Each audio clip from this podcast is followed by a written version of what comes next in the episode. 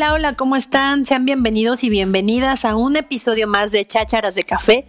Yo soy Carla Rentería y estoy muy contenta de estar este día con ustedes en un episodio más de este podcast que ya había dejado un poquito en el olvido. Quiero darles mi más grande disculpa porque no había podido estar con ustedes porque pues bueno, esta nueva normalidad en la que estamos viviendo nos hace en realidad pues trabajar más, ¿no? Quienes estamos trabajando en casa, creo que nos estamos viendo en este nuevo escenario en donde estamos cada día más y más trabajando, conectados creo que 24/7, pero bueno, pues ni modo, así nos toca, estoy muy segura que en algún momento vamos a regresar a nuestras vidas.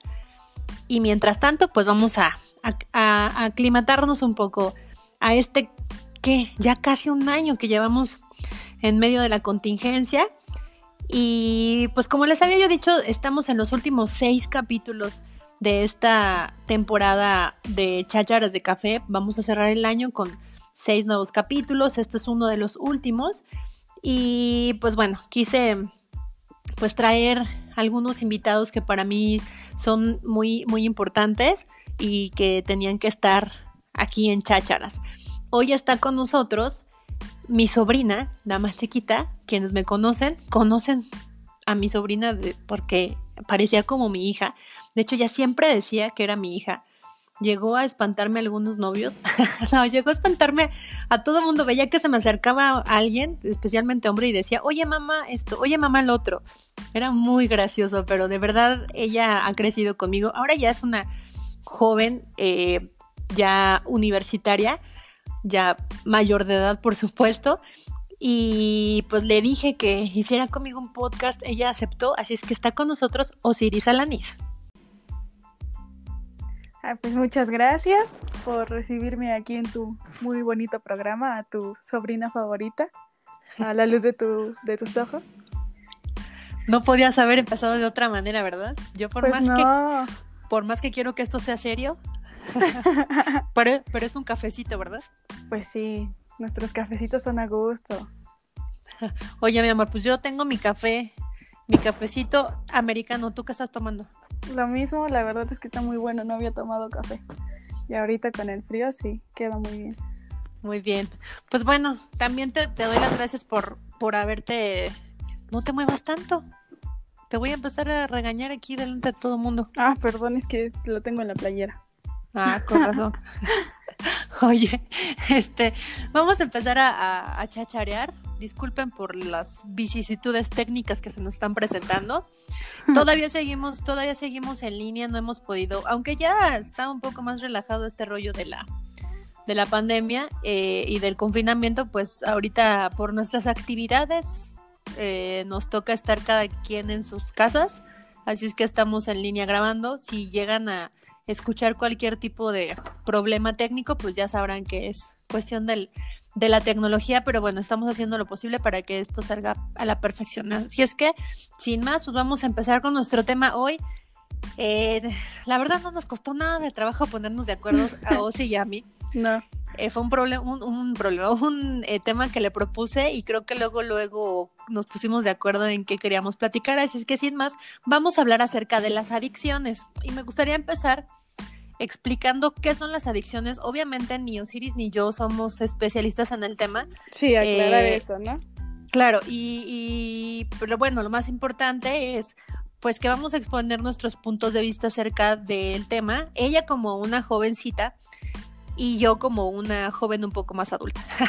es que, ¿cómo a través de nuestras propias experiencias hemos vivido esto? ¿Cuáles son los enfoques que nosotros tenemos hoy en día eh, con respecto a las adicciones? Y obviamente pues cerrar con, con a lo mejor algún tipo pues de recomendación o de lo que nosotros pensamos. Así es que bueno, las adicciones que son, como lo decía, eh, no somos especialistas, pero sabemos perfectamente que las adicciones son una enfermedad. Yo estuve leyendo un poco acerca de esto y encontré que las adicciones son una enfermedad crónica y además es severa y recurrente. Esto significa que de alguna manera es algo que no se puede dejar tan fácilmente. Cuando nos enfermamos, no se de gripa, pasamos el proceso de la gripa y ya está, ¿no? Después de cierto tiempo ya nos curamos. Sin embargo, una adicción vista como una enfermedad es crónica, es severa y es recurrente, es decir, no podemos pararla tan fácilmente. Así es que desde esta perspectiva de la enfermedad me gustaría que empezáramos a platicarlo, ¿sí? ¿Tú qué piensas? ¿Qué, ¿Qué, fue lo que, lo que buscaste acerca de qué son las adicciones? Pues lo, lo mismo que tú y creo que tenemos pues experiencias bastante distintas y bastante, bueno, en mi caso yo diría fuertes, me empecé a aprender. Como que en la prepa yo venía de, pues nuestra familia es conservadora, nuestra familia es muy tranquila, cosas así. Entonces, al entrar a la prepa es todo un mundo muy distinto, ¿no? Entonces me acuerdo que me decían, no, es que es muy diferente, vas a ver cosas que no. Entonces, qué exageración.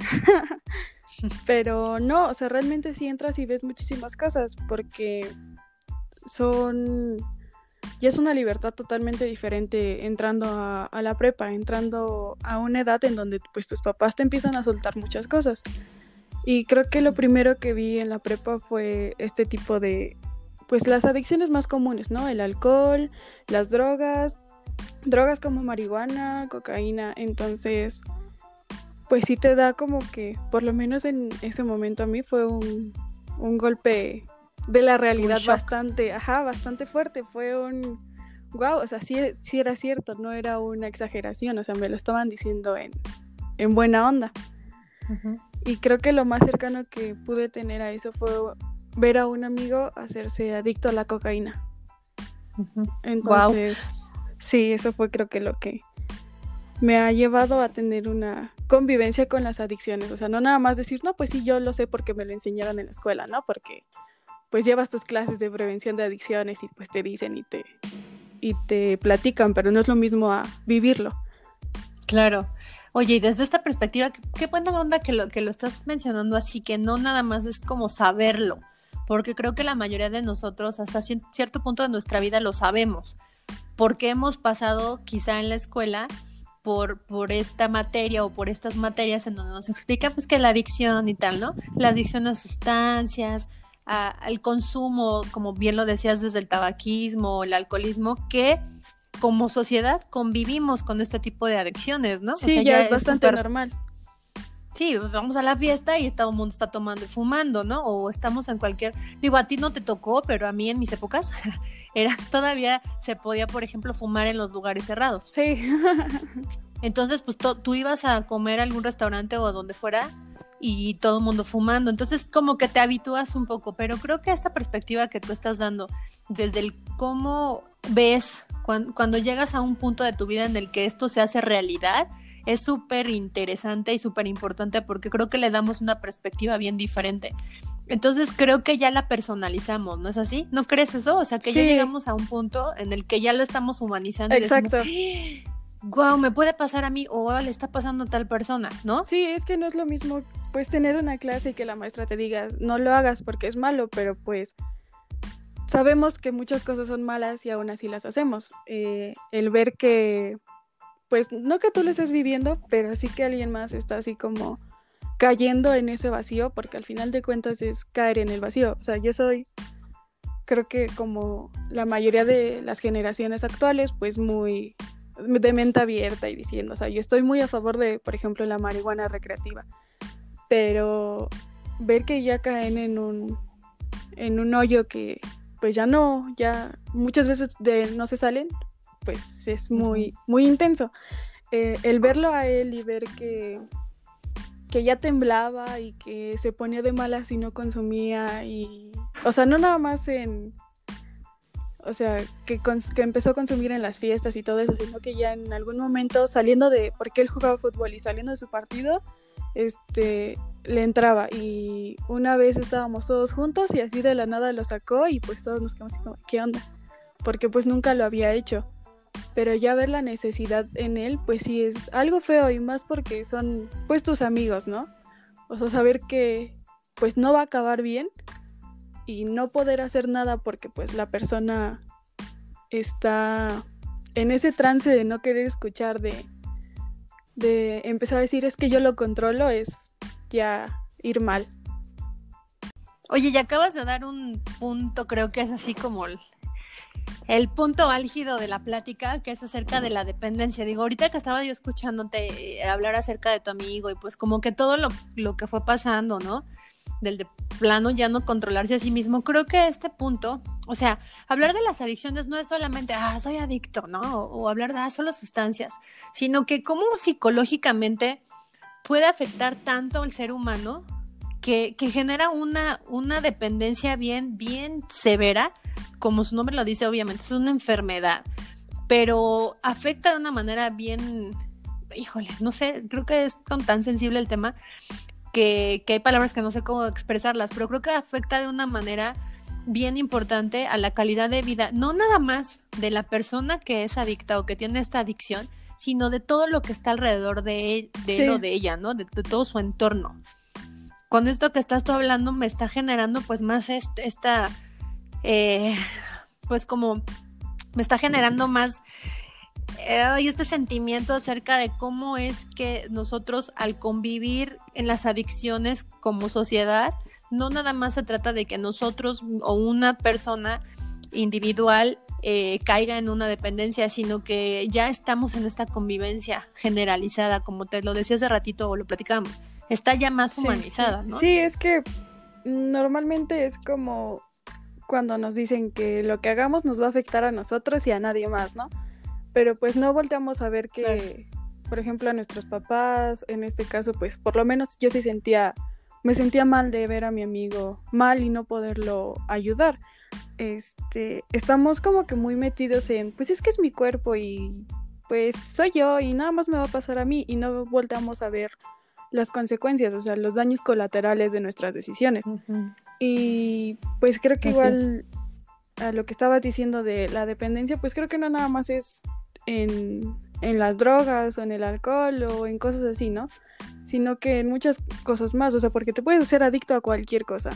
Eh, todo en exceso es malo, o sea, eso siempre lo he tenido claro. Creo que algo de lo que me ha llevado a no tomar decisiones tan malas, por lo menos ahorita, es una vez escuché en un podcast eh, de un, chavo que se llama Ricardo Martínez.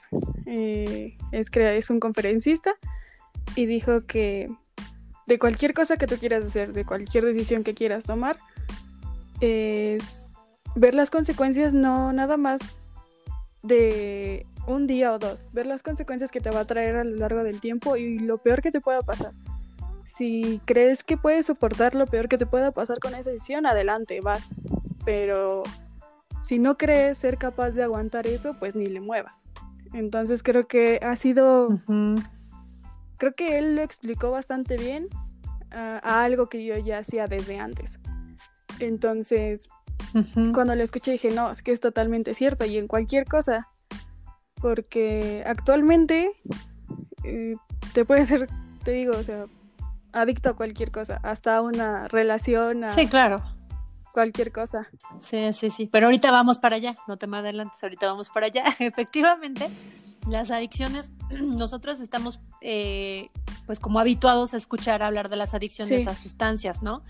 Eh, pero como ahorita lo estamos platicando, retomando un poco lo que estábamos diciendo, eh, la, la, dependencia, o sea, la, la, adicción a algo, es decir, el, el querer conseguir algo, en este caso, pues no es una, una sustancia o algún comportamiento incluso, le significa al individuo conseguir una satisfacción total, ¿no? Que se supone que es lo que está buscando, satisfacerse a través de ese algo o de ese alguien, ¿no? Tener en, un alguno de los casos.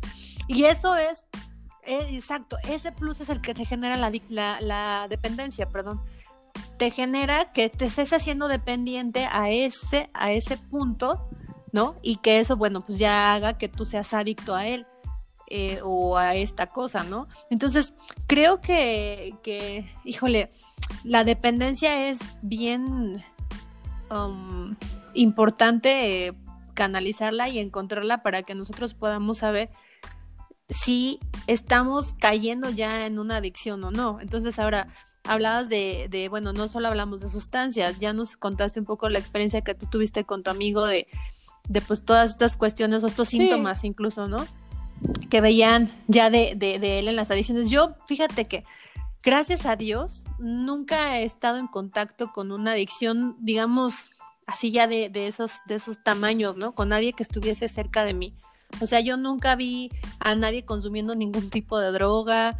Este, sí llegué a estar en algunas reuniones en donde yo llegaba a percibir cierto olor y me decían, es que están fumando marihuana, pero yo jamás en la vida vi a nadie fumando marihuana. Yo nunca vi a nadie echándose una, un, pase de coca, nunca vi nada, o sea, yo solo lo escuchaba, ¿no? Fulanito vende, o se dice que fulano eh, consume o tal, ¿no? A lo más que llegué, pues fue al, alcoholismo, ¿no? A, poder como, eh, pues ver, a veces, y también convivir en, algo, en algún momento con alguna persona que tuviera ya una adicción bien, bien severa al, alcohol, ¿no? Eh, pero creo que que los síntomas, o sea, lo que tú estabas comentando de tu amigo, es lo que nos llega a ver el foquito sí, rojo. avisas, ¿no? Ahora. Yo creo que de cualquier adicción o tuya o de alguien avisa, o sea, tienes focos rojos que se prenden, o sea, si tú ya necesitas, por ejemplo, te gusta tomar o te gusta estar en la fiesta con tus amigos, pero pues ya necesitas ponerte ebrio totalmente cada sábado, cada viernes, o sea, por lo menos tres veces a la semana, entonces ya tienes un foquito rojo, o sea, ya tienes algo que te está avisando que no está bien. O sea, si tú te das un toque de, de algo y pues esa es muy rara a la vez, pero ya que necesites trabajar con eso, o sea, que tu motor sea eso, pues ya son foquitos rojos que te van avisando. Y pues si tú igual te tapas los ojos, no, no hay como que excusa porque yo siempre he creído que la gente que se, que se venda los ojos a propósito es la peor, porque sabes lo que estás viviendo, pero aún así no te quieres ayudar. Entonces, cuando tú estás ciego por algo, pues ya te intentas hacerlo de nuevo y cosas así porque no, no lo sabes. Pero ya estando consciente de tu situación y aún así no ayudarte, siento que es feísimo. Pero ¿sabes cuál es uno de los, de los puntos también de, las adicciones? Que generalmente quien tiene una adicción suele no aceptar que la tiene. ¿No? Entonces, pero como bien lo dices tú, yo también creo que es una venta que tú solito te estás poniendo, porque sí llega un momento en el que te das cuenta que estás ya en un comportamiento autodestructivo y que ya estás necesitando de no sé, de la sustancia o de cierto comportamiento o cierta relación para poder seguir subsistiendo. Entonces creo que, eh, que sí es bien importante eso, ¿no? Como ser un poco más conscientes de, de, lo que estás haciendo, de tus decisiones y lo que dijiste hace rato me encantó, ¿no? El, el poder, bueno, que, que lo habías escuchado, el poder primero pararte un poco para tomar la decisión y después ver si la consecuencia más severa te va a gustar y la vas a lograr. Sí, o sea, sí vas a estar cómodo superar, ¿no? Para poder tomar esa. Claro, entonces está bien padre. Oye, estaba yo leyendo cuáles son los principales síntomas de las adicciones. Entonces, nada más así como para, para dar un poco más de datos, los voy a leer. Dice que eh, algunos de los síntomas que son comunes o frecuentes para las personas que sufren de ciertas adicciones son, en primer lugar, la pérdida del autocontrol, ¿no? que implica que pues la persona que está siendo adicto a cierta, a cierta situación, pues busca siempre satisfacer su adicción de manera constante y que entonces aquí ya no se puede como autogestionarles, como yo me gusta mucho esta palabra, autogestionar, eh, como de saber que sí y que no. Entonces creo que lo que estamos hablando ahorita, ese punto es bien importante, ¿no? La pérdida del autocontrol. El otro era eh, el deterioro de la calidad de vida, que viene desde lo físico, eh, obviamente lo fisiológico, lo psicológico y el impacto social que se tiene con el entorno en el que se está desenvolviendo el individuo, ¿no? Que tiene una adicción. Eh, hay conductas obsesivas, eh, comportamientos autodestructivos, negación de la adicción, deseos automáticos que son en torno a, lo que pues, es la, adicción como tal y que aparece como si fuese instintivo, ¿no?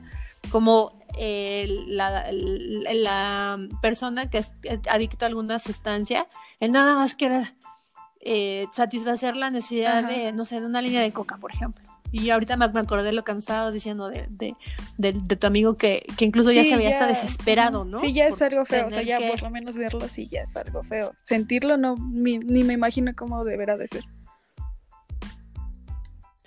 No, sí debe de ser horrible. Y al final, el último punto que me gustó y que me gustaría que platicáramos eh, es el congelamiento emocional, que dice que el adicto tiene cada vez mayores dificultades para comprender y manejar sus sentimientos y emociones, haciendo que todo lo que hace se haga un círculo vicioso por solamente estar, ahora sí que valga la redundancia de la palabra, ¿no? Por solamente estar satisfaciendo su adicción y entonces pues todo lo que está en torno a sus emociones y a sus sentimientos está como congelado. Tú que lo viviste un poco pues más cercano con, con una persona, ¿qué, qué piensas de esto, del eh, congelamiento emocional? Sí, sí. ¿Lo, lo viste?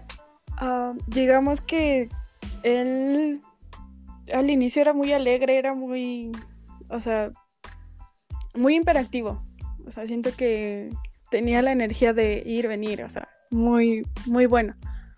Comienza como que en este proceso de la adicción y todo eso, y entonces ya no controlaba lo que sentía, ya no controlaba el, el decir, sabes que si me estoy pasando un poquito con esta persona, le voy a bajar tantito o por qué me enojé por esto, o por qué estoy llorando por esto. Entonces de repente tú lo veías y estaba muy feliz y después ya estaba llorando y era así como, ¿qué, qué, qué está pasando? o tú le ibas a decir algo muy leve y se enojaba contigo y te mentaba a tu madre y se iba. y era así como, ¿qué tanto te afecta como para ya no controlarte? O sea, como para ya no, ya no poder controlar eso que se supone que todos podemos hacer, o sea, controlar tus emociones. Y creo que es algo muy importante porque creo que no es un problema de que ya estás en la adicción y pues ese problema se te dio ahorita. Creo que es un problema de desde antes, o sea, el no poder manejar tus emociones, porque creo que una adicción al final es lo que digo, es un plus a tu vida, es un plus a algo que quieres satisfacer, a algo que no tienes, algo que encontraste y dijiste, no, pues está chido. Entonces, Sí, al final, al final del día es como la consecuencia de una raíz que tienes dentro. Sí, o sea, por más que digas que no, ya son problemas que traías arrastrando, o sea, aunque no te dieras cuenta, pero era algo que ya traías. Sí. Querer tapar un poco algún vacío que tú tienes muchas veces desde la infancia, ¿no? O que se van dando a lo largo de nuestra vida y tenemos por ahí un vacío o tenemos, no sé, alguna carencia eh, algo que nosotros mismos, eh, no sé, algún pasaje traumático que pasamos cuando éramos niños o que pasamos recientemente y que de alguna manera esta adicción, eh, este, este, vicio, por así decirlo también, pues nos está ofreciendo la, pues como la respuesta de poder mitigar ese dolor o poder como tapar ese hoyito que tenemos ahí, ¿no? Entonces sí creo que, que sí tiene mucho que ver esta consecuencia de, de lo que viene desde antes, como bien lo decías. Estoy completamente de acuerdo contigo, que es este un plus. Pues eso, y este, te, o sea, no es como que yo sea una santa y diga, ay, no, ¿cómo crees la marihuana? No, no, o sea, que yo no la aprobaría, pues la verdad es que no. Porque por lo menos a mí sí me da miedo, pues que no sea como que mm, una buena dupla pero tampoco es como que yo diga, ay, no es que no deben de fumar o no, no, o sea, si lo controlas y lo sabes hacer, pues date, o sea, va, está bien. Si te gusta salir, si te gusta fumar, pues date, está bien, o sea, al final del día, si crees que sí lo puedes controlar, o sea, porque igual he visto amigos que pues tienen una relación con la marihuana muy, muy sana, se podría decir. O sea, que, que están muy bien, que trabajan al 100, que no son dependientes de eso, o sea, que Así como lo puede tener y pues si no lo tiene, pues está bien y no hay problema. Fíjate que ahorita que estás hablando de esto me, acabo de acordar de una frase que dice que todo te conviene, pero no todo te hace bien o no todo, no todo es bueno para ti. O sea, todo puedes hacer, cualquier cosa, pero todo, como también lo dijiste, en exceso quizá no es necesariamente lo mejor. O puede ser que yo consuma marihuana un día y no me gustó y bye, ¿no? Pero eso, esa soy yo. Pero quizás tú puedes desarrollar una relación más adictiva con la marihuana y desde la primera vez que te, echaste el primer toque, bye, ¿no? O sea, ya te ya generaste esa dependencia. Entonces, yo creo que sí es como muy, muy, muy personal en el sentido de, que depende de cada uno, ¿no? De, de cada persona cómo, porque no creo, bueno, sí creo que puedan, que, resulte de cómo la puedes o no controlar, pero también creo que hay otros factores que están alrededor, o sea, no nada más es si puedes o no controlarla. Eh, digo, insisto, no soy especialista en el tema, pero he leído también que muchas cosas tienen que ver con las cuestiones, no sé, hasta genéticas o biológicas, ¿no? De cada individuo. Fíjate que cuando yo me embaracé de Natalia, eh, pues fui a mis pláticas, ¿no? Cada, cada mes iba yo a mis pláticas y hubo una plática que la verdad me gustó muchísimo. Las, la mayoría eran así como de flojera, la verdad. Pero sí hubo una que me gustó mucho que habló acerca, hablaban acerca de las adicciones y me abrió, me abrió un poco el panorama porque nos estaba explicando la, la enfermera y había una doctora y un doctor que nos decían que, y también iba una persona especialista en adicciones de, ay, no me acuerdo cómo se llama ese instituto, eh, de la juventud, de no sé qué, pero eh, esta persona nos explicó perfectamente qué pasaba con las adicciones y el embarazo. Y uno viene a la mente primero, ah, pues claro, o sea, cuando está una persona, una mujer embarazada y es, y es adicto a sustancias o, ¿no? A, cierta, al tabaco o al alcohol, eh, pues lógicamente, pues al estar dentro de, de, de su ser, pues le va a hacer daño al bebé, ¿no? Pero no piensas tanto en el lado del papá, de que no está creciendo el bebé con el papá, pero que puede llegar o no a afectarle la adicción del papá al bebé. Entonces, esa parte para mí fue así como que. Mira, si yo no, sabía eso. Porque nos explicaban que. eso, eso está bien padre. Nos explicaban que, por ejemplo, oye, es que la mujer no toma, no fuma, no nada, y resulta que el niño eh, o el bebé nació con ciertas afecciones y después de tan, de, obviamente no pueden saber exactamente por qué nació con ciertas afecciones, pero sí muchos estudios dicen que tienen que ver por la adicción del papá, porque como es eh, cuando se transmite el código genético y también la mezcla con la sangre, pues también ahí se está transmitiendo la adicción o la sustancia, ¿no? Entonces, si el papá consume cualquier, no sé, cocaína o cualquier cosa, al juntarse eh, con la mamá, ¿no? Eh, los códigos genéticos y la, sobre todo la sangre, pues también pasa una parte del, pues, de esta sustancia. Y también el código genético, por ejemplo, de la adicción que genera el alcohol o el tabaco, también pasa por el código genético eh, para el bebé. Entonces, no es que el bebé va a nacer y, necesariamente cuando tenga 30 años y su papá fue alcohólico, él o ella también. Pero tienen cierta tendencia a, ser como más vulnerables a generar adicción a. Exacto. Nada más porque hubo este contacto, digamos, de sangre. Entonces no hay que olvidar que cuando un ser eh, nace y se forma, no nada más está eh, conjugando los, las células, ¿no? O los códigos genéticos, sino también por la sangre, o sea, al unir, al unir estos dos, el espermatozoide con el óvulo, eh, se une también, es como un contacto de sangre. Digo, tampoco soy especialista en, salud, pero esto a mí me, no sabes cómo me impactó. Y, dije, wow, con razón luego puede pasar esto, puede pasar esto. Y más porque normalmente es como Qué interesante, ¿no? Mamá, ¿no? O sea, si el niño nace así es porque la mamá hizo esto y el otro y aquello. Entonces, así como, pues no, o sea, parte de responsabilidad porque no nada más se hizo de uno solo. Entonces, sí está muy interesante. Sí, te echan la culpa. No te, no te tomaste suficiente ácido fólico y por eso no, también tiene que ver con las, cuestiones, las cuestiones de los hombres, ¿no? En este caso, pues los códigos genéticos, la sangre. Ahora, si tú, por ejemplo, yo fumaba, tú me conociste fumando, me acuerdo que me decías que ya no fumara, me golpeabas casi siempre que me vayas a fumar. Y cuando dejé de fumar, bueno, me besaste y me amaste más que cualquier otro día de tu vida. y fíjate que ese, ese, en ese curso nos dijeron, si tú fumas, el daño está hecho, porque pues va, va lastimando tu pulmón, ¿no? Tus vías aéreas, etcétera, pero sobre todo tu pulmón. Ese daño que tiene tu pulmón ya no se va a regenerar. O sea, ya no es que se va a limpiar y ya. No, no, no, o sea, ya. Ahí está y se quedó por siempre. hacer algo, ya todo va a estar normal otra vez. O sea.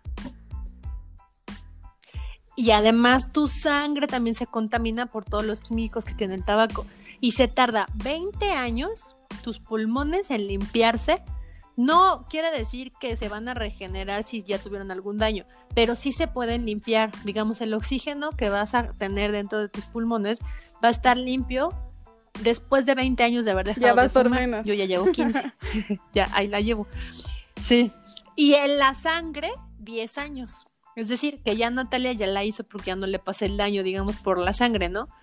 Entonces, eh, ya de, alguna manera, también es como, creo que uno de los, de los puntos más eh, difíciles del ser humano es la, la ignorancia. Es decir, cuando tú careces de información, caes más fácil en muchos errores en tu vida, en dependencias, en adicciones. Y cuando tú conoces las cosas, ya tienes un arma, porque por lo menos ya sabes, ¿no? Y ahora sí, ahí sí entra nuestro, nuestro libre albedrío de cada quien. ¿Lo voy a hacer o no lo voy a hacer? Pero yo sí creo que por lo menos cuando sabes todo lo que va a pasar, vuelvo a lo mismo a lo que tú dijiste, en un futuro puedes ya decidir, no, mejor ahí muere, mejor no fumo, ¿no? Y, y eso luego nos pasa mucho. Obviamente, pues, eh, como decía hace unos momentos, eh, tendríamos que, que analizarnos frecuentemente para ver si estamos empezando a caer en cierta dependencia, pero se me viene a la mente en nuestras relaciones de amistad, nuestro típico mejor amigo de, con el cual ya no podemos nada, ¿no? o sea, hablamos, venimos, vamos, subimos, bajamos y de verdad que llega a haber ciertas am- amistades que ya caen en esta enfermedad de, de que sienten que Ajá. poseen a su amigo y este amigo es mío, ¿no? Creo que algo de lo que me costó, o sea, de lo que siempre me ha costado es como moverme sola. Entonces, cuando yo recién entré a la prepa, pues ya mi mamá me soltó. Y yo encontré una amiga con la que lo hacía todo. Entonces, si ella no iba a autoaccesos, yo no iba a autoaccesos. Entonces, si ella no hacía esto, yo no hacía esto. Entonces fue cuando empecé a caer que dije, oye, estás haciendo algo mal. O sea, no te mueves si ella no se mueve. Entonces creo que es lo, a lo que vuelvo, ¿no? O sea, pequeños Ujú. foquitos rojos que se te prenden. Sí. Sí, yo, por ejemplo, con el ejercicio también llegó un momento en el que en mi cabeza estaba solo ejercicio. Y me acuerdo que llegabas y me decías, no, es que sí, esto así y así y así. Y si te cuidas y así y así y así. Como de, sí, está bien. Sí, está muy cañón eso, ¿no? Eh, en su momento también con el cigarro, digo que, que yo sigo teniendo amigos que fuman y los respeto y estoy, "Ay", y yo creo que luego a veces, se creo que a veces se sienten más incómodos ellos que yo. Digo, ya tampoco salgo mucho, pero cuando llego a estar en alguna reunión donde alguien está fumando y que sabe que yo no fumo, sí como, ay, oye, no te molesta el, el- el cigarro, oye, mejor me voy porque estoy fumando. Creo que así también se hace conciencia un poco. O sea, cuando tú te pones en un, en un punto de solo juzgar y, ay, qué horror, al punto de, justo lo ok, que te o sea, yo ya también pasé Sí. por ahí, lo entiendo, como, bueno, ya les digo, es que yo ya no fumo por esto y por esto y por esto, y además, pues, él- saben que tengo mis traumas, mis, mis traumas, perdón, tengo mis, mis cosas con la sinusitis y no sé qué, que si hoy en día estuviera, siguiera fumando, seguro estaría súper mal de muchas afecciones eh, pulmonares y ya me hubiera dado un super asma bien horrible, cosas así, y, y nada más como Sí, o digo, sea, bueno, no fumo por esto y no tomo por esto, pero pues cada quien, ¿no? O sea, creo que lo peor Claro, que podemos claro. hacer como personas es empezar a juzgar y querer corregir a las demás personas. O sea, podemos ser un apoyo, un, hombro que tengan siempre y e intentar, o sea, sí, ayudar y hasta ahí, pero querer cambiar la vida de las personas o sus hábitos o lo demás ya no está chido. O sea, No, ya no, no, no, no, ya te cae, te cae mal, ¿no? La persona que es metiche, porque, pero ahora sí, ahí sí, perdón por la palabra, de verdad, la persona que ya se mete más allá de, de donde tú le permitiste, ya, o sea, ya ni siquiera lo, lo escuchas, cierras los oídos y dices, "Ay", ¿no? Y ya, porque verdaderamente no hay una sola persona en el mundo que sea completamente perfecto y completamente, como decías, ni bueno, ni santo, ni nada, o sea, todos somos seres humanos y además todos estamos en el aparador y hoy con las redes, que también es otra adicción Sí. por la cual medio pasé, no, bueno, creo que pasé mucho, que por eso me salí de las redes, este, pues ya con las redes ya tú estás ahí en, en, en, en el, en el aparador y todo el mundo te ve y si un día sales como que, wow, tú eres así el súper bueno, súper sano, súper tal, seguro va a haber alguien que te va a ver y te va a decir, oye, espérame, si yo me iba contigo de barranda, ¿no? Oye, pues si yo bien que te... Por eso es bien importante no, no alardear de nada, creo yo, sino más bien ser genuino y, y si tú ya pasaste por ahí y si ya te diste cuenta de que no está bien o eh, no sé, pasaste ya por esa enfermedad, pues más bien con lo que tú haces, calladito, pero, eh, pero con tu experiencia y con cómo estás viviendo tú tu vida, seguro alguien se va a acercar cuando se sienta que está ya en el hoyo, lo que sea, y te va a pedir ayuda, o por lo menos te va a decir, oye, ¿cómo le hiciste tú? Porque yo vi que pasaste por ahí, pero pues ahora estás en otro, en otro lado mejor, quiero saber cómo le hiciste. Creo que eso es algo muy importante, que las personas tenemos que empezar a aprender que con ser buena gente llegan muchas cosas buenas y ayudas más de lo que podrías ayudar intentándole enseñar a la gente que está mal o que está bien. Claro. Pues bueno, míos, y muchísimas gracias por haber estado con, conmigo en este episodio de los últimos seis que vamos a, subir en el año de Chácharas de Café. Era lógico que no podíamos ya pasar esta me necesitas. temporada sin que tú estuvieras conmigo. Y te necesito en la vida. Y bueno, pues para terminar, ¿quieres dar como algún último tip o algo, no sé, algo de conclusión del tema? Piensa ya para las consecuencias de lo que haces. Si estás bien, qué bueno, síguele en tu trip. Y sé buena persona, vean, con eso. Yo, la neta, sí. No te metas en lo que no. Y ahí va. Vive tu vida chido sin molestar a nadie más. Mientras no afectes a los demás, tú puedes vivir bien. Eso. Así es. Si yo sabes que me gustaría como decir por último que, que nos metamos mucho en el rollo de autoanalizarnos, autocriticarnos y cuando veamos a alguien que está en alguna adicción, antes de decir lo que sea, de emitir cualquier juicio, pues primero vernos a nosotros mismos y, darnos cuenta si nosotros también vamos a lo mejor por ahí en alguna dependencia que no necesariamente sea la que estamos viendo de frente, pero que sí nos ayude eso para analizarnos. Eso por un lado y por el otro que estemos ahí siempre para la gente, sin caretas, sin, em, pues sí, sin, sin, sin una máscara, ¿no? Eh, tratando de mostrarle a todo el mundo que somos lo mejor y lo más guau porque no lo somos. Y si hay alguien que no nos termina de caer muy bien, pues mejor ni nos metemos, ¿no? Solo nos damos la vuelta y punto. Eh, porque también se vale, también se vale que, que hay personas que pues, no me caen muy bien y pero no, lo que no creo que se valga es que como no me cae bien fulano, pues le doy con todo, ¿no? Entonces mejor me doy la media vuelta y sigo viendo mi vida. Muy buena onda como Muchas tú gracias por invitarme. bueno, yo así cerraría. No, nena, gracias a ti, mi osito. Y pues bueno, muchas gracias a todos ustedes que nos escucharon. Esto fue Chacharas de Café.